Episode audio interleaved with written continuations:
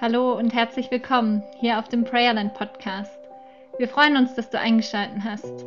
Hier bekommst du Impulse für deinen Glauben, Ermutigung für dein Gebet und Inspiration für gelebte Spiritualität mitten im Alltag. Schön, dass du da bist. Jetzt geht's los.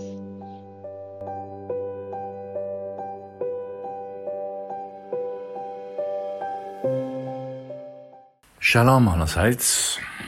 Heute habe ich mir Gedanken gemacht über die Betroffenheit meines Herzens.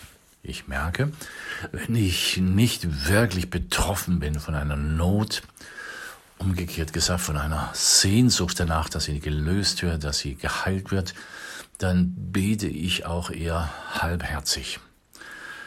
Das heißt, ein Gebet, ein nachdrückliches, ein ernstliches Gebet braucht eigentlich eine Betroffenheit des Herzens. Aber wie kann ich die erzeugen? Kann ich die erzeugen? Nein, das kann ich nicht. Eigentlich muss Gott selber durch seinen Heiligen Geist mir helfen, dass ausgeräumt wird, was mich zuballert, was mich zustellt, damit überhaupt erst Raum für Betroffenheit entstehen kann. Wenn ich zu voll bin, meine Gedanken so abgelehnt sind, meine Gefühle angedockt an tausend anderen Dinge, wenn ich wegkonzentriert bin auf dieses und jenes, dann hat es mein Herz schwer, überhaupt noch eine Not richtig wahrzunehmen, frei zu werden, dafür für etwas einzutreten. Und nun habe ich gedacht, ja, da ist doch bereits ein Ansatz, denn Gott hat seine Liebe ausgegossen in mein Herz. Und Gottes Liebe ist immer eine betroffene Liebe. Er ist betroffen. Er sitzt vor Jerusalem. Er weint um diese Stadt. Und man merkt, dass ihm das tief in der Seele wehtut, dass er sich verweigert. Wenn ich an Paulus denke, Paulus sagt mal im Römerbrief, er würde sein Heil dahingeben, wenn es dadurch möglich wäre, Israel als Volk so schnell wie möglich zu retten, also ihnen den Erlöser offenbaren.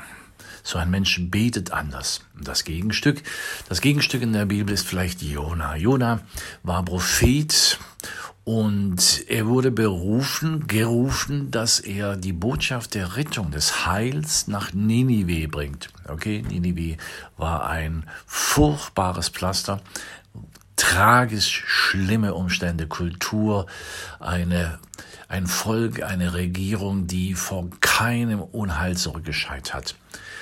Und natürlich, Jona mochte die Niniviten nicht.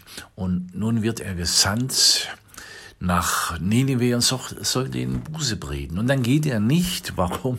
Weil er Sorge hat, dass die drauf hören und umkehren, wo er doch merkt, dass sein Volk, sein eigenes Volk Israel, auf die Umkehrbotschaft nicht hört. Naja, ihr kennt die Geschichte mit dem Fisch oder was immer das war. Zum Schluss geht er, aber die Betroffenheit seines Herzens ist nicht wirklich energiegeladen, sage ich mal. Und dann beginnt Gott mit ihm einen seelsorgerlichen Prozess. Er lässt diesen Rizinusstrauch wachsen. Oh, Jonah, dem es vorher ganz übel geht, er freut sich drüber, es geht ihm wieder gut, er hat Schatten vor der Sonne. Und dann aber im weiteren seelsorgerlichen Prozess, Gott lässt diesen Strauch dann wieder eingehen und Jonah ist sowas von stocksauer, er will eigentlich sterben, es geht ihm sowas von schlecht. Mit anderen Worten, Gott will ihm zeigen, dein Herz hängt an tausend Dingen, an deinen Bequemlichkeiten, dass es dir gut geht, dass du Schatten hast, deine Komfortzone geschützt ist. Mein Herz, so sagt Gott ihm, mein Herz ist erfüllt mit einer Betroffenheit, mit einer Leidenschaft für die Menschen, auch für die Sünder in Ninive und du hängst hier rum und deine ganze Stimmung, deine Herzensfühlung ist abhängig davon, ob deine Komfortzone stimmt oder nicht stimmt. Das Buch bleibt offen. Anyway, ich sage, wenn Gottes Liebe in unser Herz ausgegossen ist, dann ist diese Liebe Gottes immer eine betroffene Liebe, eine nach, nach Helfen sehnsüchtige Liebe. Gott will nicht, dass der Mensch verloren geht, dass er zu Schaden kommt, sondern Gott will, dass er gerettet wird und das will er für alle Menschen. Ich habe für mich gemerkt, ich muss mich konzentrieren. Ich muss dem Geist Gottes wirklich Raum geben. Ich muss mich bescheiden. Ich muss ein Stück, ich sag mal, fasten. Ich muss Dinge abtun, die auch gut, auch richtig, auch vielleicht sogar wichtig sind. Ich muss freiräumen. Ich muss dem, dem Geist Gottes den Raum geben, den er braucht, seine Gefühlslage zu meiner Gefühlslage zu machen.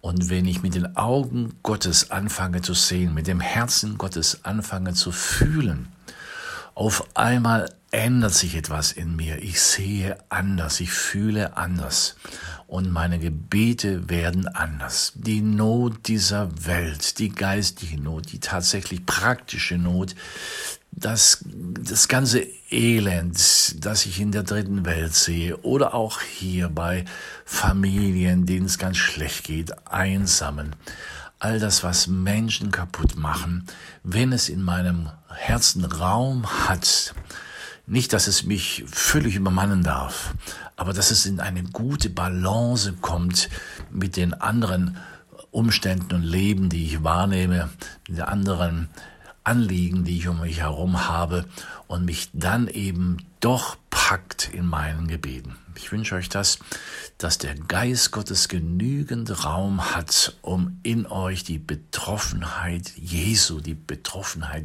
Gottes wachsen zu lassen und euer Gebet dadurch anders wird. Shalom, Gott mit euch. Schön, dass du heute mit dabei warst. Wenn du mit uns in Kontakt kommen willst, dann melde dich gerne über Instagram oder auch über unsere Webseite. Beides findest du in den Show Notes verlinkt. Nun wünschen wir dir noch einen schönen und gesegneten Tag. Bis bald.